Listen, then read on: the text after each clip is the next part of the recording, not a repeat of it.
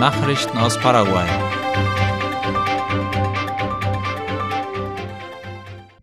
Die nach Paraguay gebrachten Mädchen sind wieder in Deutschland.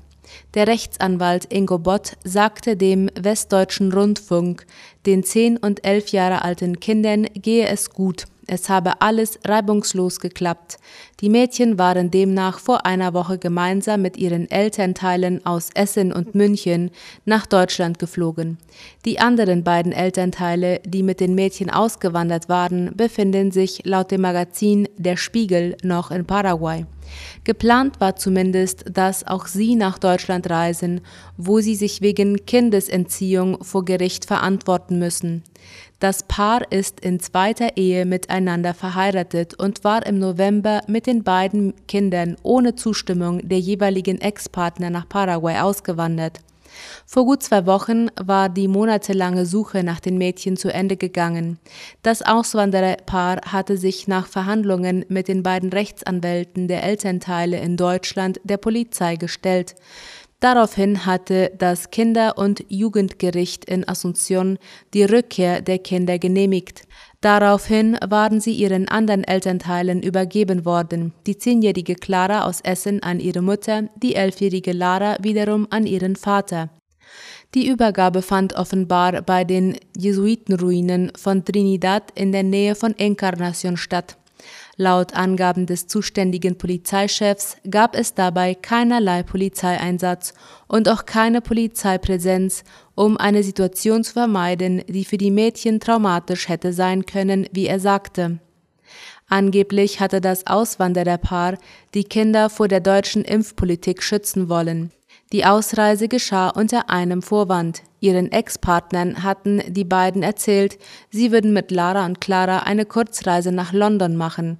Für die Elternteile in Deutschland hieß das nach sieben Monaten aufatmen. Sie hatten ihre Töchter aus erster Ehe seit November nicht gesehen. IWF fordert von Paraguay Steuerreformen.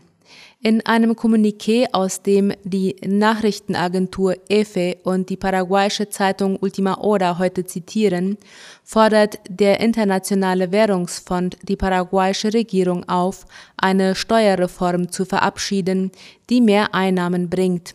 In dem Schreiben vom Dienstag legt die UN-Finanzsonderorganisation Paraguay nahe, spezifisch mehr Geld für die Finanzierung von Gesundheit und Bildung aufzubringen. Außerdem sollen von Investitionen generierte Einnahmen in die Infrastruktur fließen. In diesem Zusammenhang schlägt der IWF vor, die Verschwendung von Ressourcen zu beseitigen und durch Partnerschaften mit dem privaten Sektor das Geld effektiver auszugeben. Diese Instrumente würden aber nicht ausreichen, um die Lücken zu schließen, wenn keine Steuerreform durchgeführt wird, heißt es in den Empfehlungen. Der Währungsfonds weist darauf hin, dass die paraguayische Wirtschaft aufgrund der Auswirkungen der Covid-19-Pandemie, der jüngsten Dürreperioden und des weltweiten Preisanstiegs vor komplexen Herausforderungen steht. Lobend hebt der IWF die geplanten Reformen im Bereich des öffentlichen Auftragswesens und der Staatsstruktur hervor, die dazu beitragen würden, die Korruption einzudämmen. Obwohl der IWF das Wachstum des Bruttoinlandproduktes von Paraguay für 2022 auf lediglich 0,3 Prozent schätzt, sind die mittelfristigen Aussichten aus Sicht des Fonds günstig und er prognostiziert für 2023 ein Wirtschaftswachstum von 4,5 Prozent. Im April hatte die paraguayische Zentralbank die Wachstumsprognose des Landes für dieses Jahr von 3,7 auf 0,2 Prozent gesenkt, da die Dürre die Landwirtschaft und andere Sektoren stark beeinträchtigt.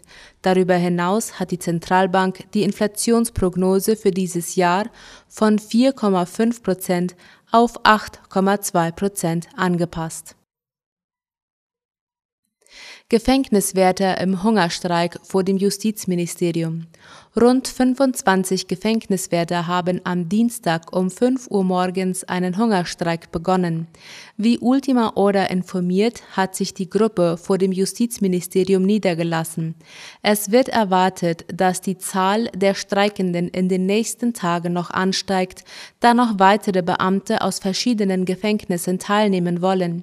Die Gefängniswärter fordern mit der Zwangsmaßnahme, dass der Staat die gekürzte Lebensmittelbeihilfe Sozialhilfe wieder aufstockt. Laut einem neuen Gesetz steht nur noch denjenigen Personen die Lebensmittelbeihilfe zu, die 24 Stunden am Tag arbeiten. Vorher hätten diese Beihilfe alle Gefängniswärter bekommen, hieß es. Paraguay erneuert seine Zusammenarbeit mit UNICEF, um Kinderhilfswerke auszubauen. In Zusammenarbeit mit dem Kinderhilfswerk der Vereinten Nationen will die paraguayische Regierung das Projekt für die frühkindliche Betreuung KUNUU fortsetzen, wie IP Paraguay informiert. Gestern fand im Regierungspalast im Beisein von Staatspräsident Mario Abdo Benitez und seiner Ehefrau Silvana die Unterzeichnung des Arbeitsplanes für das gemeinsame Projekt UNICEF KUNUU statt. Die Ministerin für Kinder und Jugendliche Teresa Martinez erklärte, dass zwölf Jahre nach dem Start des Kinderhilfswerks KUNUU das Projekt nun auf größere politische Ebene ausgeweitet werde. Die Ministerin kündigte an, dass in den nächsten Monaten weitere Hilfszentren für Kinder in verschiedenen Städten des Landes eröffnet werden sollen. Ursprünglich seien 14 Hilfszentren geplant gewesen, sagt sie, bis jetzt seien es bereits 22. Die Vertreterin der UNICEF, Viviana Limpias betonte, dass Paraguay eines der wenigen Länder ist, in denen es solche Hilfen für Kleinkinder gibt. Sie räumte ein, dass die Unterstützung bei diesen Projekten oft unzureichend sei. Deshalb sei die technische und finanzielle Hilfe von UNICEF wichtig. Bei dem Kinderhilfswerk KUNUU handelt es sich um eine Einrichtung des Ministeriums für Kinder und Jugendliche, MINA, die Kinder im Alter von 0 bis 5 Jahren aufnimmt. In erster Linie werden hier Kinder aufgenommen, deren Eltern auf der Straße arbeiten. Den Kindern soll die Möglichkeit geboten werden, in einem sicheren Umfeld aufzuwachsen, fernab von den Gefahren der Straße. Bei den Einrichtungen von Kunu'u Renda bekommen die Kinder unter anderem Spielmöglichkeiten, Nahrung und medizinische Versorgung. Außerdem wird Früherziehung für die Kinder angeboten. Laut den Angaben des Ministeriums ist das Hilfswerk nicht an den Schulkalender gebunden. Das heißt, dass Mütter ihre Kinder das Jahr über zur Betreuung hinbringen können. Nachrichten aus aller Welt. Regierung in Bulgarien gestürzt. In Bulgarien ist die pro-westliche Regierung von Ministerpräsident Kirill Petkov durch ein Misstrauensvotum gestürzt worden. Für den Antrag der bürgerlichen Oppositionspartei GERB und damit gegen die Regierung stimmte im Parlament von Sofia eine Mehrheit von 123 Abgeordneten. Petkov wurde nur noch von 116 Abgeordneten unterstützt. Seine liberal-sozialistische Koalition hatte nach dem Rückzug von Populisten vor zwei Wochen im Parlament bereits keine absolute Mehrheit mehr. Israel steuert auf vorgezogene Neuwahl zu.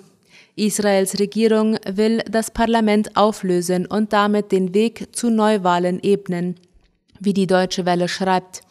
Die Koalition will in der nächsten Woche die Knesset über das Vorhaben abstimmen lassen, wie Ministerpräsident Naftali Bennett mitteilte. Bis zur Verteidigung einer neuen Regierung soll Außenminister Jair Lapid stellvertretend das Amt des Ministerpräsidenten übernehmen.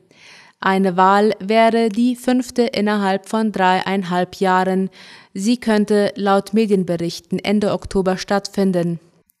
Bennett und Lapid hatten sich im Juni 2021 auf die historische Bildung einer Koalition geeinigt, der weit rechts stehende Parteien, Parteien der Mitte, der Linken und eine arabische Fraktion angehören. Sie einte insbesondere der Wunsch, Benjamin Netanyahu vom rechten Likud-Block nach zwölf Jahren als Ministerpräsident abzulösen. Bennett und Lapid beschlossen damals ein Rotationsprinzip, demzufolge die beiden sich an der Regierungsspitze abwechseln wollten. Allerdings lagen die Koalitionspartner von Anfang an in mehreren Punkten über Kreuz. Im April hatte die Vielparteienkoalition ihre hauchdünne Mehrheit von 61 von 120 Sitzen verloren, weil eine Abgeordnete das Bündnis verließ. Die Opposition um Ex-Premier Netanyahu forderte Bennetts Rücktritt. Weltnaturgipfel findet in Kanada statt, China statt. Der ursprünglich in China geplante 15. Weltnaturgipfel findet vom 5. bis 17. Dezember im kanadischen Montreal statt. Das teilte das Sekretariat der UNO-Konvention für biologische Vielfalt CBD heute in Nairobi mit, wie der ORF meldet. In der kenianischen Hauptstadt läuft in dieser Woche eine UNO-Konferenz zu Biodiversität. Auf dem Gipfel im Dezember wird ein richtungsweisendes globales Abkommen erwartet. CBD-Exekutivsekretärin Elizabeth Maruma Mrema dankte China für seine Flexibilität. Der kanadische Umweltminister betonte in einer Stellungnahme den dringenden Handlungsbedarf. Mit bis zu einer Million vom Aussterben bedrohten Arten weltweit könne die Welt es sich nicht leisten, länger auf eine globale Aktion zum Naturschutz zu warten, sagte er. Soweit die Nachrichten am Mittwoch. Ich erwarte Sie zur Wunschliedersendung heute um 19 Uhr. Auf Wiederhören.